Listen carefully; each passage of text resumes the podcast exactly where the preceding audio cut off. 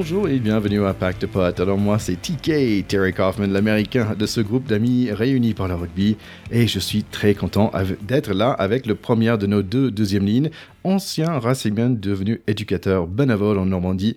C'est Théodore Nassarami. Comment tu vas Théo? Écoute, je vais très bien après, après cette Coupe du Monde pleine de, de surprises, euh, d'inconnus euh, et malgré tout de déception. Mais, mais comme tu le dis, nous, on a le cœur ovale au pack de potes, donc tout nous va tant qu'on a du rugby à se mettre sous la dent. Et ça, eh ben, c'est encore possible aujourd'hui. Donc, euh, je suis ravi d'être là avec toi. Oui, pas mal de choses. On a ces deux matchs qu'on avait vus, un peu de rugby femme aussi, ainsi qu'un bilan, un petit tour de table par rapport à, ce rugby Coupe de Monde. Oui, et puis je vois que tu as obéi à notre, à notre copain Steve Beaumont de, de Movember, puisque tu as rasé oui. barbe, mais garder une magnifique moustache. Merci. C'est superbe. Elle a un petit côté d'Artagnan. Euh, c'est remarquable. Tu es plus français que jamais, mon cher Thierry. Bah, c'est marrant parce que comme je disais la semaine dernière, bah, j'ai regardé Tombstone et en fait, je, cherchais en fait le, moustache de, euh, de Val Kilmer en Tombstone. C'est pas le personnage, c'est Doc Holliday. Bah, c'est pas exactement ça, mais me raser pour la première fois en huit ans, euh, quand même, il faut dire que ça fait un tout petit peu mal.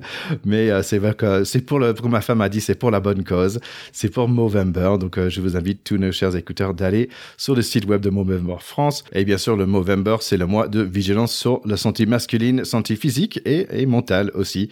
Donc, euh, merci encore à Stéphane Beaumont d'être passé sur l'émission. Et voilà, mon petit moustache, euh, je suis, je suis fier. tu peux. Et n'hésitez pas, si vous avez raté notre épisode de la semaine dernière, euh, puisque l'interview de Stéphane Beaumont est, est vraiment un très bon moment, comme, comme toujours. Allez, comme nous avons fait le Fantasy League pour Pack de Pod, je voulais féliciter le gagnant. Ce n'était pas Rugby Condor qui était troisième ou Chucky Neuf euh, qui était deuxième, mais plutôt Mara qui a fini en première. Donc félicitations et n'hésite pas à nous contacter pour avoir ton t-shirt très bientôt. Oui, et puis à propos de concours, puisque c'est la fin du tournoi, bah, c'est le moment de la remise des prix. Euh, on avait notre, notre jeu de, pronostic avec nos copains de la Plombée Rugby, qu'on remercie euh, beaucoup. Donc Mathieu et Slavicha, on, a bien aimé travailler tout ce petit sujet avec vous et on adore votre jeu. Et ben, au jeu des pronostics, c'est un certain Alice in Wonder Games qui a gagné. Il va lui aussi se manifester auprès de nous. Euh, c'est un nom de fille, mais comme c'est quelqu'un qui nous a déjà écrit, je crois que c'est un garçon, Thierry, on est d'accord? C'est exactement ça, c'est exactement on ça. On aurait adoré que ce soit une fille, parce que ça aurait prouvé qu'il n'y a pas que des joueuses de rugby, mais qu'il y a aussi des fans de rugby féminines. Euh, mais Alice semble être un garçon. En tout cas, bravo Alice in Wonder Games. Tu vas recevoir le jeu de la plombée, euh, logotypé pack de potes. Bah écoute, c'est tout simplement génial. Allez, on va parler rapidement du Women's Cans aussi. Euh, donc, euh, il y a pas mal de choses qui se passent en ce moment. Il y a N'oubliez pas qu'il y a les trois différentes poules. Euh, en ce moment, en poule 3, en fait, il y a Irlande qui fonctionne plutôt très bien avec trois victoires et zéro défaite. Fidji qui est juste dernière. Fidji et Espagne d'ailleurs juste dernière. Euh, malheureusement, c'est Colombie qui n'ont pas encore gagné un match et Kazakhstan, il faut dire quand même, ils souffrent un peu avec deux matchs où ils ont perdu plus de 100 points. Euh, dans le deuxième pool, en fait, c'est d'autres nations de Six Nations. C'est Scotland et Italy qui ont gagné tous les deux leurs trois premier match. Donc félicitations à eux. Par contre, pour la France, un peu moins bien cette semaine. Euh, après une semaine victorieuse contre euh, Nouvelle-Zélande, bah, contre Australie, c'était autre chose. Pas comme on voulait, on va dire. Les Wallabies, ils ont marqué dans les deux premières minutes. Nous, on a égalisé dix minutes plus tard avec manager qui fait un passe pour Boulard qui marque. dix minutes après, c'est des 13 jaunes avec un joli esquive. Donc 12 à 10 pour le mi-temps. Difficile à dire non au pilier australienne. Elle va marquer encore deux autres essais euh, après la mi-temps. Donc ça fait 29 à 10 euh, vers 70 minutes.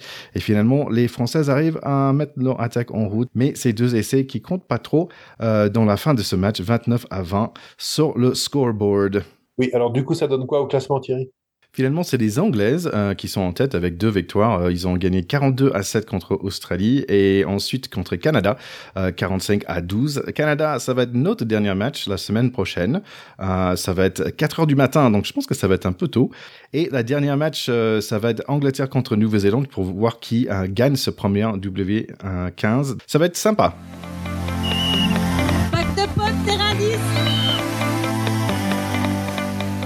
Allez, c'est l'Angleterre-Argentine, la petite finale. Il y a Tom Curry qui démarre, lui, toute seule devant tous ses équipiers. Un petit message par les Anglais, je pense, mais aussi c'est pour son cinquantième cap.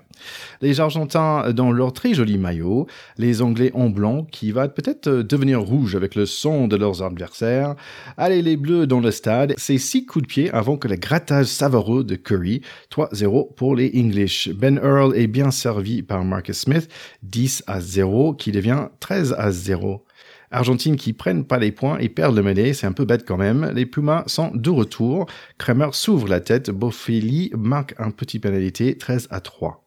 I Believe I Can Fly. Le 6 argentin est lancé dans l'air et puis il slalom pendant 20 mètres. Kramer est plaqué à 2 et ça a l'air de faire mal. 16 à 3 à 30 minutes. Les Anglais plaquent fort, les Argentins ont besoin de jouer très très vite pour les surprendre. Essai par Argentine, mais en avant. Non, pas d'en avant, 2 mètres en avant pour moi, je comprends pas. D'accord, 16 à 10, toujours pour England. Au moins, ça ajoute un peu d'épices dans ce match. Deuxième mi-temps, c'est Carrara qui fait un beau boulot. Essai pour lui, euh, qui met l'Argentine en tête, mais pas pendant longtemps, pour environ 25 secondes avant que le talonneur anglais, il va contrer et marquer son essai à lui. 23 à 17, Angleterre toujours. Argentine a l'air pas trop mal, ils ont des opportunités, mais toujours des petites erreurs qui les embêtent. Ils approchent dans le score 26 à 23 à 66 minutes. Les Argentins sortent sur le 22, un des coachs d'Argentine est content, il danse sur les chansons des Spice Girls. Il a raison, Carras se débarrasse du Smith et entre dans le 22. Pénalité contre Angleterre, mais dommage pour Nicolas Sanchez, la pénalité ne passe pas. Ils ont encore 4 minutes, mais même si Carras est quand même magique. Les English gagnent le match. Ils passent du quatrième dans la Six Nations de 2023 au troisième de la Coupe du Monde. Incroyable.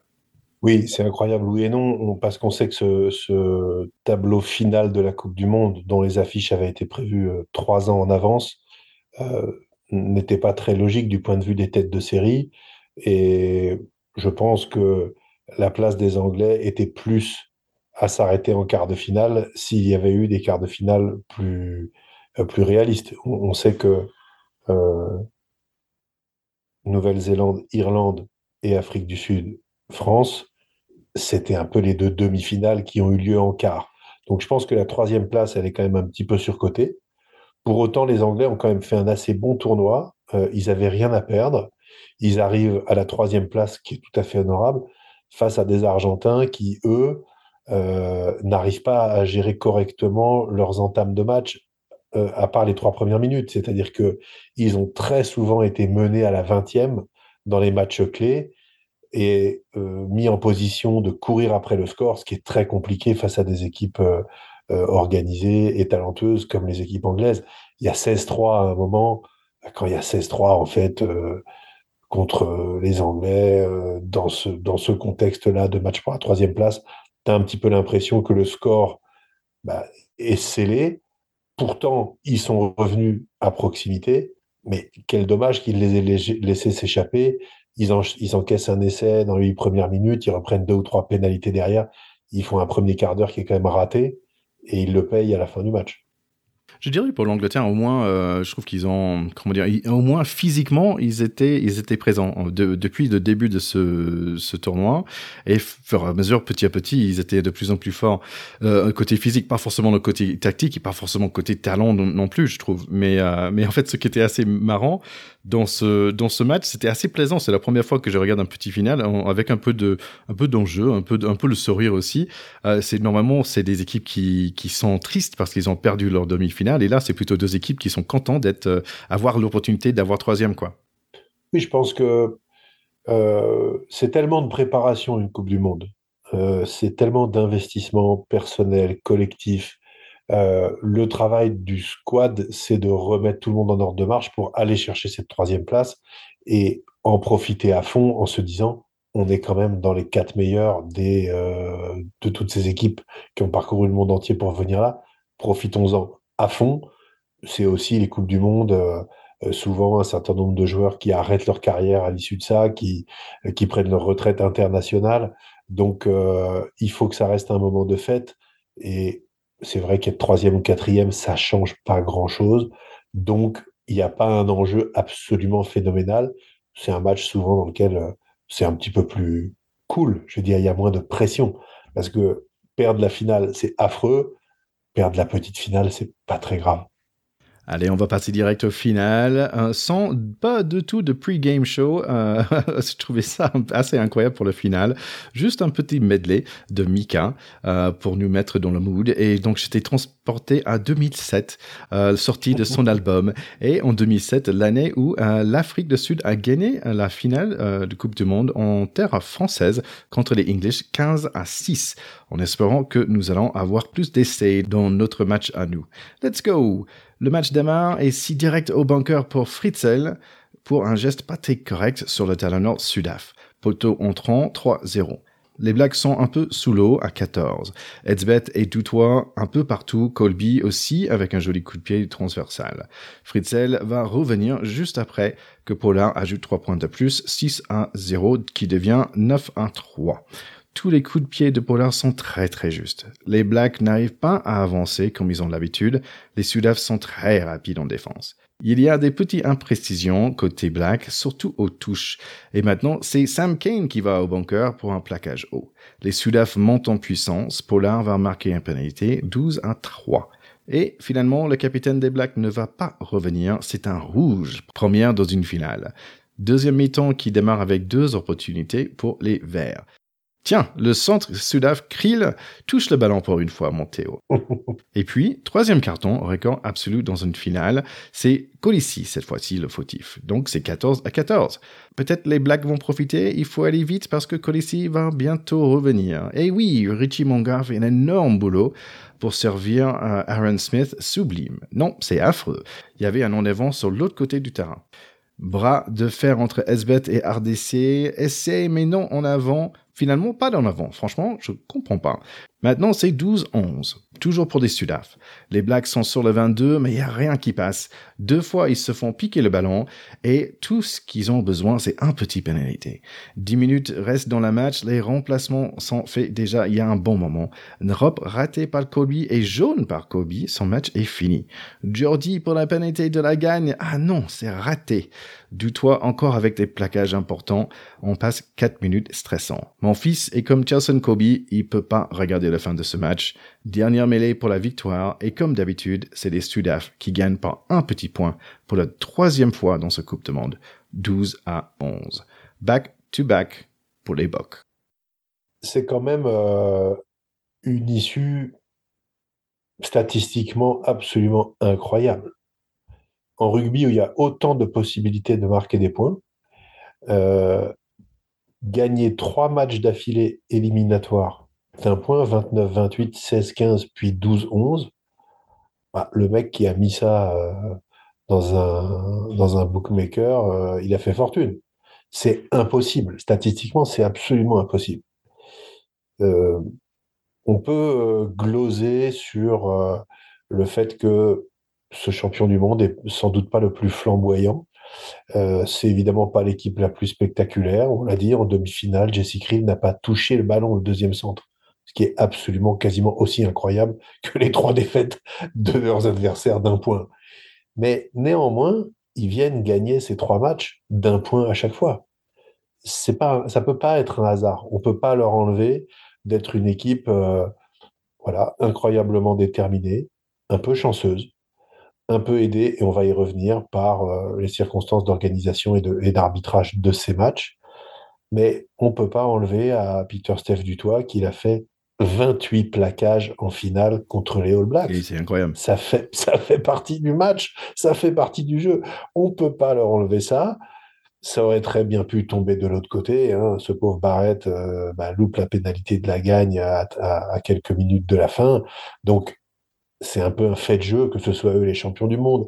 Et quand c'est à un point, comme contre nous en quart, comme contre les Anglais en demi et là contre les Néo-Z, c'est toujours un fait de jeu. Maintenant, il faut être euh, beau joueur. Cette équipe, euh, elle a appliqué les règles. Euh, ils ont une défense de fer, une stratégie qui tient la route. Ils ont fait contre les, contre les Blacks et ils les ont gênés avec ça comme contre nous. Taper des coups de pied haut assez, courts dans le, dans le dos des défenseurs néo-zélandais. C'est extrêmement difficile à défendre. Ça a perturbé les néo-zélandais Tu rajoutes à ça quelques faits de jeu, c'est les Sudaf qui gagnent. Quatre finales de Coupe du Monde, quatre victoires. C'est pas par hasard. C'est quand même des gens qui ont la culture de la gagne on peut pas leur enlever ça. hyper réaliste. En fait, ça me fait penser euh, pendant que je regardais le match, je disais mais en fait il y avait aucun espace en fait pour les Blacks, assez, euh, c'est pas normal en fait. Normalement, même si bon, s'ils arrivent à, faire passer le ballon d'un côté du terrain jusqu'à l'autre, bah t'as des alliés qui au, moins au minimum ils vont gagner 20 mètres. Et, là, mais non, mais tout était bloqué, il y avait aucun issue euh, pour pour pour l'attaque. Et en fait, ça m'a fait penser un petit, peu. Tu sais, ils ont joué contre les, les Écossais et ils ont fait ce match. Je pense que c'est c'était 18 à 3 euh, les sports des Sudaf et mais le match était beaucoup plus ils étaient beaucoup plus forts que ça. Ça aurait pu être 36 à, à, 3 en fait tellement qu'ils maîtrisaient euh, le match. Et leur jeu c'est un jeu de défense comme tu dis. C'est pas très euh, beau pour certains on va dire mais ça gagne. Ça gagne. Ils ont perdu contre les Irlandais, hein, rappelons-nous quand même, au début de tournoi, comme les, comme les Blacks avaient perdu contre nous. Donc, ça veut dire que c'est des équipes qui sont pas du tout invincibles mais qui arrivent, je pense, à hausser leur niveau de jeu sur des matchs clés et qui ont ce petit truc en plus d'un point de vue mental entre eux. Euh, je pense que leur coach aussi est un, est un grand meneur d'hommes et un grand stratège. Euh, on peut pas lui enlever ça. C'est foutu un petit peu de sa gueule au début du tournoi parce que il avait une espèce de grosse lampe avec des lumières rouges et jaunes et vertes là, pour dire vous butez, vous butez pas. Il y avait un petit côté un peu ridicule. On aurait dit le chef de gare qui, qui annonce l'arrivée du train. Bah ouais, mais je pense que c'est quelqu'un qui emploie des recettes simples, euh, mais euh, redoutablement efficaces. Et puis, oui, il a été malin. Il a été chercher André Pollard quand ils ont perdu euh, leur talonneur titulaire qui a été qui a été blessé, qui est rentré au pays. Bah, il a eu l'intelligence stratégique de se dire en fait, euh, j'ai sans doute pas le buteur qu'il me faut dans cette équipe-là, mais André Pollard, c'est lui qui fait qui fait gagner euh, les matchs décisifs sur les demi-finales et finales. Donc ça, c'est aussi le culot d'Erasmus euh, de faire ses choix stratégiques. On, on peut pas leur enlever ça. Maintenant, on est quand même obligé aussi, et il il faut il faut pas leur enlever leur mérite. L'Afrique du Sud en plus est un pays qui a plein de problèmes. Euh, qui n'ont rien à voir avec le rugby. Et on sait qu'une nation comme ça, quand elle gagne une compétition mondiale, il y a un peu de fierté, un peu de paix entre tous les gens, un peu de baume au cœur euh, des gens qui souffrent et de la pauvreté, de, plein de problèmes en Afrique du Sud. On est obligé de se réjouir pour ça. Et nous, si on avait gagné le quart, les demi et les finales d'un point, on serait content. Donc, laissons-les à leur joie. Bah, c'est très beau euh, tout ça, mon, cher Tréo. T'es positif, je suis fier de toi. Petit truc par rapport à l'homme de match du toit, en fait, euh, il avait la classe quand même pour euh, remercier la, France pour l'accueil. C'était la première chose qu'il a dit. Et d'ailleurs, c'était le premier essai que les All Blacks ils ont marqué. c'était le premier essai dans, contre les Sudaf dans un final. Et en revenant sur, euh, sur des bocs, en fait, euh, bien sûr, on devrait être là parce que nous, on était les seules équipes qui a réussi à mettre des points. On a mis 28 points contre des Sudaf. Irlande, ils ont mis quoi 13, je pense, et, Nouvelle-Zélande, ils ont mis 11. Euh, c'est, ouais, bon, c'est dommage. On va juste les laisser là. C'est plus que dommage. On, en avait parlé. C'est épouvantablement rageant parce que le fait qu'on soit sorti en quart de finale et que nous on soit obligé de parler des demi et de la finale sans les Français depuis depuis deux semaines maintenant euh, ne change pas que on avait sans aucun doute la meilleure équipe de France de l'histoire des équipes de France. Euh, on a effectivement passé 28 points aux champions du monde en leur donnant nous deux essais en première mi-temps qu'on n'aurait pas dû leur donner et en ratant aussi un essai, l'essai du 14 à 0 dont les circonstances euh, bah, d'échec sont, quand même euh, euh, plus que discutables. Je pense qu'il y a eu d'abord un mauvais choix de la dernière passe d'aller chercher dans la largeur et, de se faire intercepter par Edzebet au lieu de donner à Aldrit qui était juste derrière Damien Penaud. Et je pense que là, il y aurait eu essai et il y aurait eu 14-0 s'il avait fait cette passe-là. Et d'autre part, regrets éternels que le TMO n'ait pas demandé à revoir si cette intervention d'Edzebet était vraiment légale, est-ce qu'il y avait en avant volontaire et donc pénalité carton jaune, ou est-ce qu'il y avait juste un petit en arrière un peu improbable. Bah, Ça, on ne le saura jamais, c'est passé, mais c'est quand même euh, des souvenirs épouvantables. J'ai beaucoup de copains, et nous on l'est un peu, qui sont un peu amers, qui se disent, mais c'est pas possible que ça se soit passé comme ça, on va se réveiller, c'est pas vrai. Bah si, en fait, c'est vrai. Et en plus, c'est eux qui sont devenus champions du monde en gagnant deux fois de suite encore après d'un point. Bah, ils avaient aussi euh, les dieux du rugby avec eux. Parce que quand tu gagnes d'un point trois fois de suite, c'est aussi que tu as un peu de cul, faut quand même pas. Ouais, c'est ça. Ouais, ce qui, ce qui est dommage, je trouve que c'est tout ça, c'est un peu euh, amochi par euh, tout ce qui se passe sur le web, tout ce qui, tous les trucs veulent dire euh, ouais, c'est des arbitres, machin, nanana. Et franchement, je, je trouve ça triste euh, que des gens ils vont jusqu'à là parce que on, on peut pas, on n'habite pas dans un monde où les arbitres ils sont en train de prendre l'argent. tu, tu imagines Mais ce qui, des gens, c'est pas possible. Tu vois, c'est, c'est même pas possible. Et, et non, il n'y a pas aucun moyen. Si le World Rugby voulait que le, le rugby grandissait, bah c'est pas on, avec l'Afrique du Sud qui va aller gagner. Tu vois, ils mettraient l'Angleterre le gagnant ou la France la gagnant. Euh, tu vois, il y, a aucun complot. Mais je, je, trouve ça triste, triste que des gens euh, réagissent comme ça. Oui, c'est dommage. On est, on est triste, mais quand même, on voit, faut pas faut arrêter de dire c'est la faute du, de l'arbitre. Il a, tu vois, il a, il a rien fait, le pauvre. Euh, surtout euh, Wayne Barnes, dont même dans ce match-là, il est accusé de faire des choses, mais c'était jamais lui, c'était toujours le TMO. Et donc, euh, lui, il a un TMO, il y a un grand groupe de personnes derrière lui qui doivent prendre des décisions. Bon, il y a un peu de communication, il y a quelque chose à faire à ce niveau-là pour aider, je trouve, les arbitres. Et je pense que c'est éduquant, euh, nous, le public, en fait, pourquoi certaines choses, par exemple, il y avait des en avant, pour moi, je comprenais pas pourquoi il y a un en avant dans un match qui, qui pas sifflé, c'est de, en Argentine et l'autre l'autre qui est sifflé. Je comprends pas, tu vois, ça par exemple. Il y a évidemment pas de complot. Maintenant, euh, ce que j'espère, c'est que euh, World Rugby va se servir de cette Coupe du Monde pour rendre notre sport plus lisible, euh, plus juste parfois, plus sportif.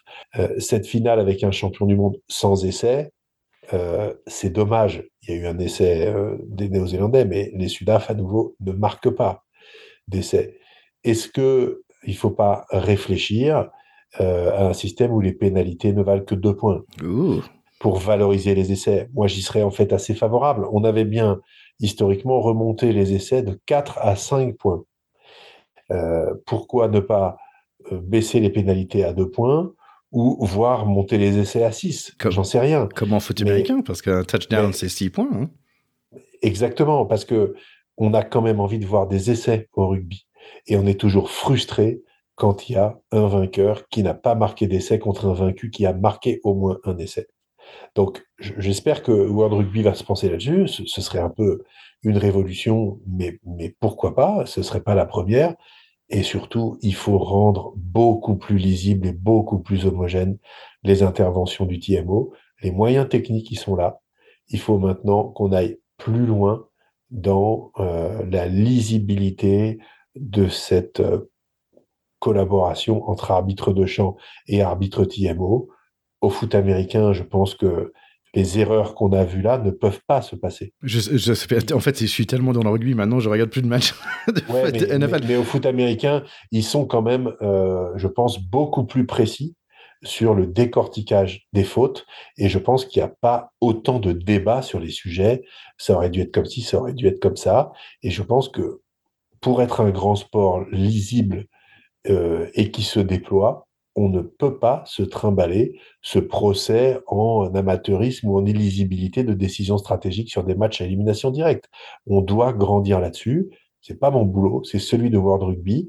J'espère que euh, les Français au sein de World Rugby feront aussi entendre leur voix, vont remonter dans les instances dont visiblement, c'est en tout cas ce que j'ai lu dans la bouche de Florian oui. Grill, euh, nous sommes très absents et c'est aussi pour ça qu'on pèse pas dans un certain nombre de décisions et que peut-être que bah, de temps en temps, typiquement, hein, renommer Ben O'Keefe après le match qui a été très contesté, peut-être que s'il y avait plus de Français là-dedans, on aurait dit non les gars, Ben il y est pour rien, mais ne faisons pas ça, c'est ouais, ridicule pour le sport et pour le rugby et pour lui-même.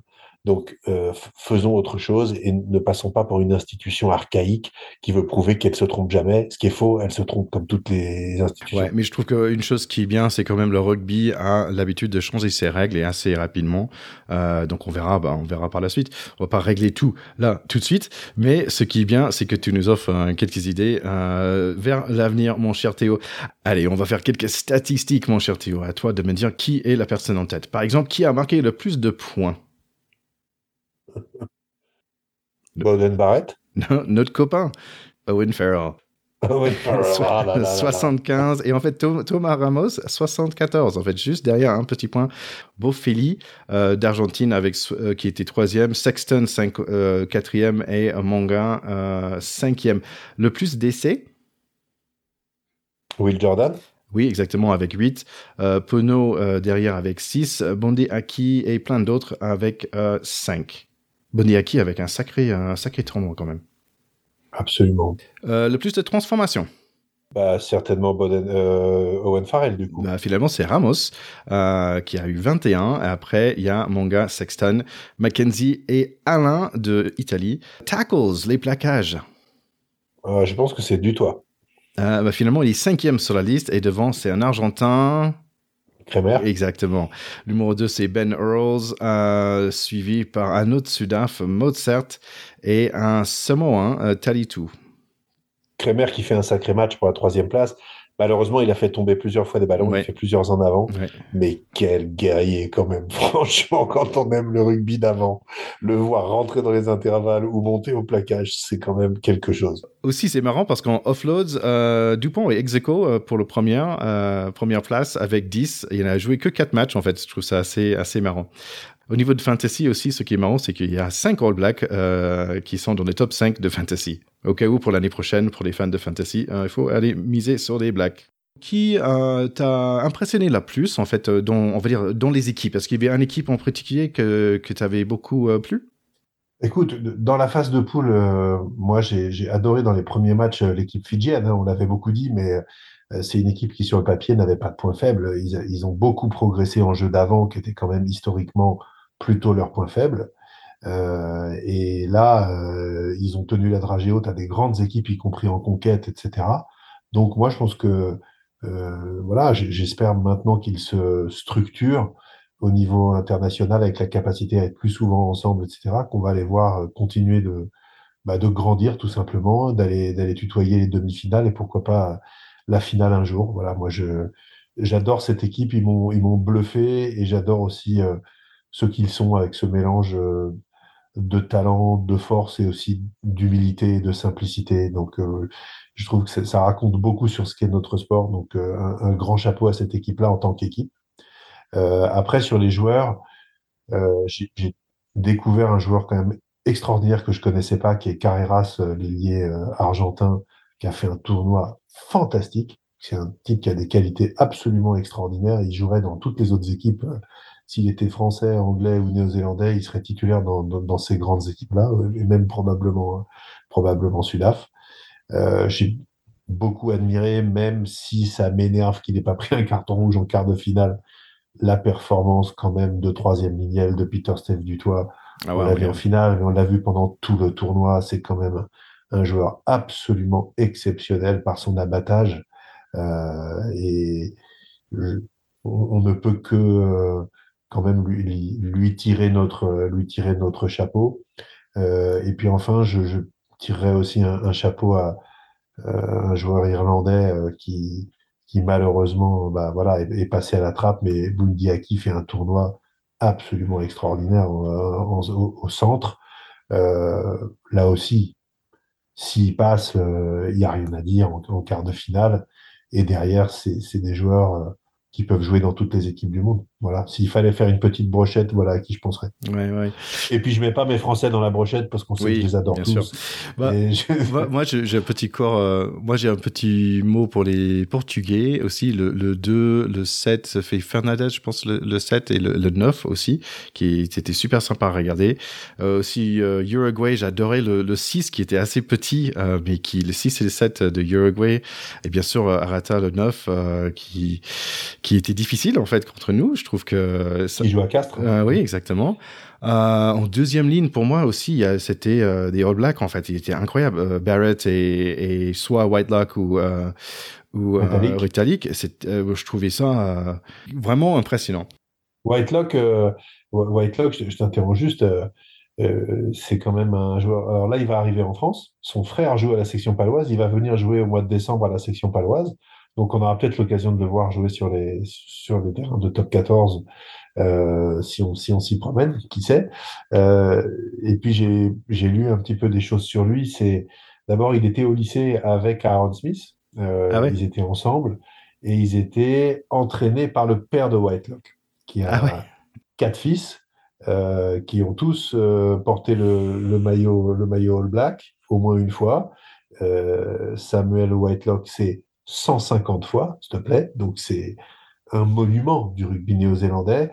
Et je pense que c'est vraiment l'image d'épinal du rugby néo-zélandais, euh, du joueur de rugby néo-zélandais. Son père est agriculteur. On sait que la Nouvelle-Zélande, c'est un grand pays agricole et rural, hein, où il y a historiquement ce qui faisait la force des Néo-Zélandais dans les années 70, 80, etc., c'est qu'ils étaient des agriculteurs. Hein, donc les mecs, ils, ils des bottes de foin et de paille à la fourche, et c'est comme ça qu'ils avaient des bras. Mais euh, c'est euh, une image d'épinal voilà, du joueur néo-zélandais, Sam Whitelock. Je pense que là, il arrête sa carrière internationale. C'est un monument et 150 sélections chez les Blacks, mais c'est c'est monstrueux. Déjà en avoir une, c'est dur, c'est déjà un aboutissement fou. Mais 150, c'est complètement dingo. Euh, on va avoir la chance de l'avoir sur le territoire français. Et c'est vrai qu'avec euh, Scott Barrett, euh, il faisait un attelage, et puis Rétalique avec sa gueule, c'est la famille Adams, lui, il ferait peur à, un enfant, enfin, tu, tu le croises dans la rue, tu changes de trottoir quand même entre le gabarit et la tronche qu'il a, mais c'est ce que le rugby donne à voir, hein, c'est-à-dire des espèces de géants, puis tu les vois à la fin du match avec leurs enfants qui les rejoignent et qui les trimballent dans les stades, c'est aussi des papapoules, ça raconte un peu l'histoire du rugby, tout ça. Ouais, c'est beau. Finalement, euh, les White c'était des Barrettes avant les Barrettes, hein, c'est ce que tu dis. C'est ça. Ah. Mais ils n'ont pas joué ensemble. Ah, ok, ok, ok. Bah, en fait, nous, on parle de functional strength, tu vois, les mecs là qui sont en train de, you know, des fermiers et tout ça, c'est parce qu'en fait, ils bossent avec leurs muscles tous les jours. C'est pas juste ils vont au gym. C'est pas, c'est pas juste de soulever le poids, le, le fente. Il m'a beaucoup impressionné le pilier de Tonga, en fait, Tamefona de UBB. Euh, c'est un monsieur quand même. C'est un cube, hein, d'abord, donc euh, physiquement, c'est quand même très particulier. Euh, c'est, je sais pas, 150 kilos, 1 mètre, 1 mètre 78 ou 1 mètre 80 ou quelque chose comme ça. Donc, c'est des, des, des mensurations euh, que seul le rugby, en fait, ou éventuellement le foot américain peut valider pour faire du sport à très haut niveau. Donc, ça, c'est ça aussi qu'on adore au rugby, hein, c'est de dire que dans le rugby, il y a de la place pour des petits gros, des grands rapides, des grands maigres et des machins, pour peu qu'on ait envie de jouer ensemble, d'avancer ensemble et, d'avoir une culture collective et, des objectifs individuels dans cette culture collective. C'est un joueur qui, qui est l'âme de cette équipe tongienne. Et en France, là où il est passé, je sais qu'il est passé au Racing, hein, il a été champion de France en 2016 avec le Racing, maintenant il est à l'UBB depuis quelques années. C'est des joueurs qui laissent pas indifférents et c'est ce que, ce que disait euh, euh, François Pinard, quand il croisait, il avait croisé euh, le joueur néo-zélandais quand je l'ai vu, etc., qui est encore super gaillard, Brad Thorne, il disait I want this guy in, my team, c'est-à-dire c'est des gars, bah, quand tu les as, t'as envie qu'ils soient avec toi, c'est tout, parce que parce qu'ils emportent tout sur leur passage et y compris euh, la confiance de leurs partenaires dans leur sillage. Et c'est vrai que Ben Ifuna, c'est quelqu'un comme ça. Moi, je fais un petit clin d'œil aussi à un joueur d'avenir, parce que Ifuna, sa carrière est plutôt derrière, derrière lui maintenant. Euh, c'est le capitaine de, des Gallois, qui s'appelle Jack Morgan, oui. euh, qui fait un très beau tournoi, qui est un jeune joueur de 23 ans, et je pense qu'on n'a pas fini d'en entendre parler, euh, parce qu'il a montré vraiment qu'il avait euh, un grand potentiel, à mon avis, un grand avenir. Tiens, je pense que aussi MRSC, ça doit aller au, deuxième ligne euh, japonais, là, qui a fait le petit coup de pied à suivre pour lui-même, euh, laissé à 60 mètres, il me semble, tu te souviens? Oui, alors lui, c'est un essai euh, comme dans un rêve. Bah, tout simplement, peut-être comme dans un manga. C'est-à-dire que c'est pas par hasard si c'est japonais. Amato Fakatawa, je prends le ballon, petit coup de pied par-dessus, je le récupère, je fais la course, etc. Bon, c'est un peu comme effectivement Olive et Tom, quoi, avec le, le ballon euh, qui part comme une fusée, qui fait trois fois le tour du terrain et qui arrive en pleine lucarne. Ça peut pas arriver. Bah si, Amato Fakatava, il l'a fait. Une des très très belles images de cette Coupe du Monde et franchement, l'essai d'une. Bon, je pense qu'on offre et aussi meilleure coupe de cheveux, c'est le, le neuf de Samoa quand même avec le le mulet décoloré. Ouais, c'est ça, ouais. ouais. Je crois que c'était quand même le mieux, effectivement. On aurait pu essayer de faire un concours de mulets. On n'a pas eu le temps de l'organiser, mais franchement, il y avait de quoi. C'est des coupes assez improbables. Qui aurait dit il y a une dizaine d'années qu'on allait se retrouver avec des coupes pareilles euh, C'est vraiment back to the 80s. Ou je ne sais même pas comment c'est redevenu à la mode. C'est quand même esthétiquement assez épouvantable. Oui, donc en tout cas, voilà, c'est cette mode improbable euh, des, des coupes de cheveux mulets aura donné euh, à certains la possibilité de s'exprimer d'un point de vue créatif et capillaire. C'est le cas de ce, de ce joueur Samuel Taumateine qui nous a régalé par son jeu parce que c'est un sacré joueur et aussi par sa coupe de cheveux parce que c'est une sacrée coupe tout au début de ce Coupe de Monde, en fait, tu, nous as parlé de, de Pinard Test parce que tu as eu la chance de, rencontrer euh, François Pinard, euh, gagnant, bien sûr, grand gagnant Sudaf. Et euh, j'aimerais bien qu'on en parle rapidement des différents points, les cinq points euh, qu'il y avait dans la Pinard Test et, pouvoir, pour le comparer par rapport à cette équipe de Sudaf effectivement, avoir d'abord une culture de la gagne. Je pense que bah, les Sudaf, c'est les champions du monde en titre. Euh, ils avaient battu euh, euh, les Néo-Zélandais euh, juste avant la Coupe du Monde.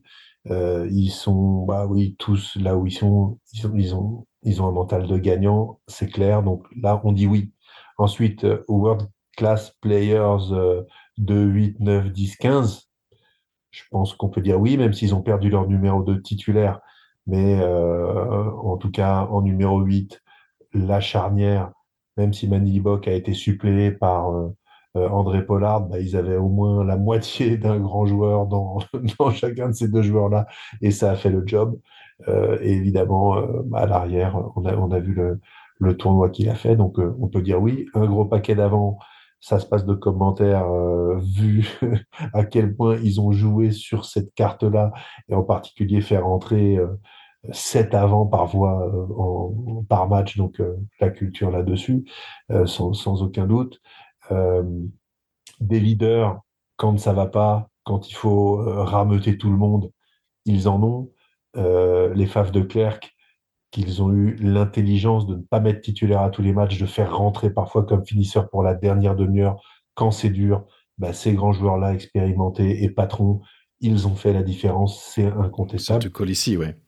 Et Colissi également.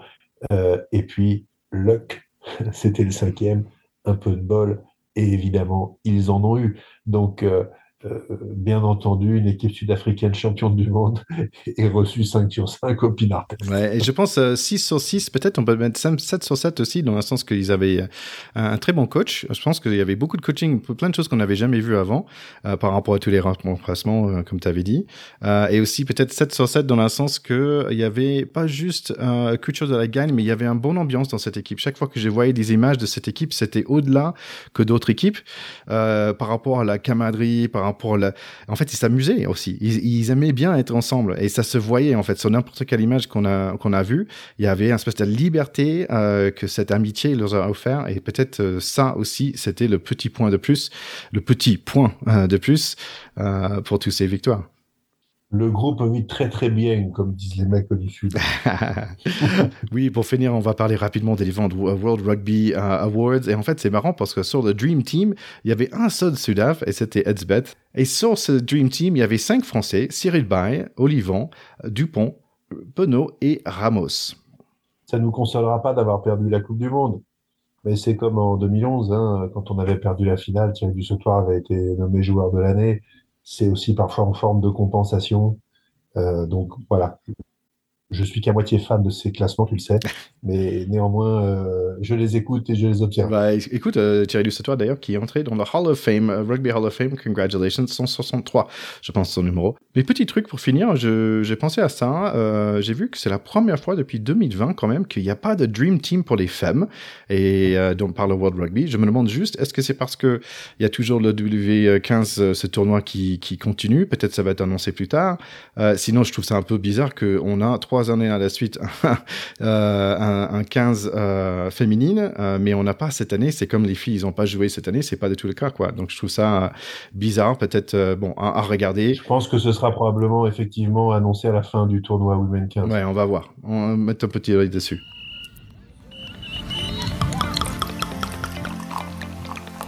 Allez tout le monde, c'était un grand plaisir de passer ce bon moment avec vous. Ce Coupe de Monde est maintenant fini, mais Pacte de va continuer. Oui, revenez la semaine prochaine où nous avons euh, le plaisir d'inviter un, journaliste, une journaliste euh, de AFP, de Agence France Presse, et c'est super intéressant. On va parler de son parcours, son son analyse en fait de la du de ce Coupe de Monde. Et ensuite, nous allons revenir pour parler du Top 14 la semaine d'après, en deux semaines Après, petite surprise de un des deux équipes parisiennes. Et ensuite, euh, grande surprise dans le mois de décembre, un petit cadeau. On verra qu'est-ce que c'est. Et n'oubliez pas aussi de abonner. Comme ça, vous savez qu'on revient aussi pour les Six Nations de 2024. Oui, c'est quand même encore un, vaste programme, Thierry. On va quand même euh, sur l'actu actu faire une, petite pause. Euh, ça a été un, grand plaisir de partager ces moments avec notre Charlie qui n'est pas avec nous ce soir, mais avec Charlie et, toi. On est, on est bien sûr euh, déçus, mais je pense que voilà, il faut qu'on garde une âme de, de, sportif, féliciter les vainqueurs, essayer de tirer un maximum d'enseignements, se donner rendez-vous aussi tout simplement en 2027, continuer de croire en nos rêves. Il faut pas oublier que cette équipe euh, de France, elle est jeune. Euh, elle a encore de quoi faire euh, des étincelles et des miracles, et ceci dès le prochain tournoi Destination. Et on ne boudra pas notre plaisir pour partager ces bons moments avec vous, avec toi et avec Charlie, entre autres. Allez, à très bientôt tout le monde. Ciao, ciao. Salut, bye bye.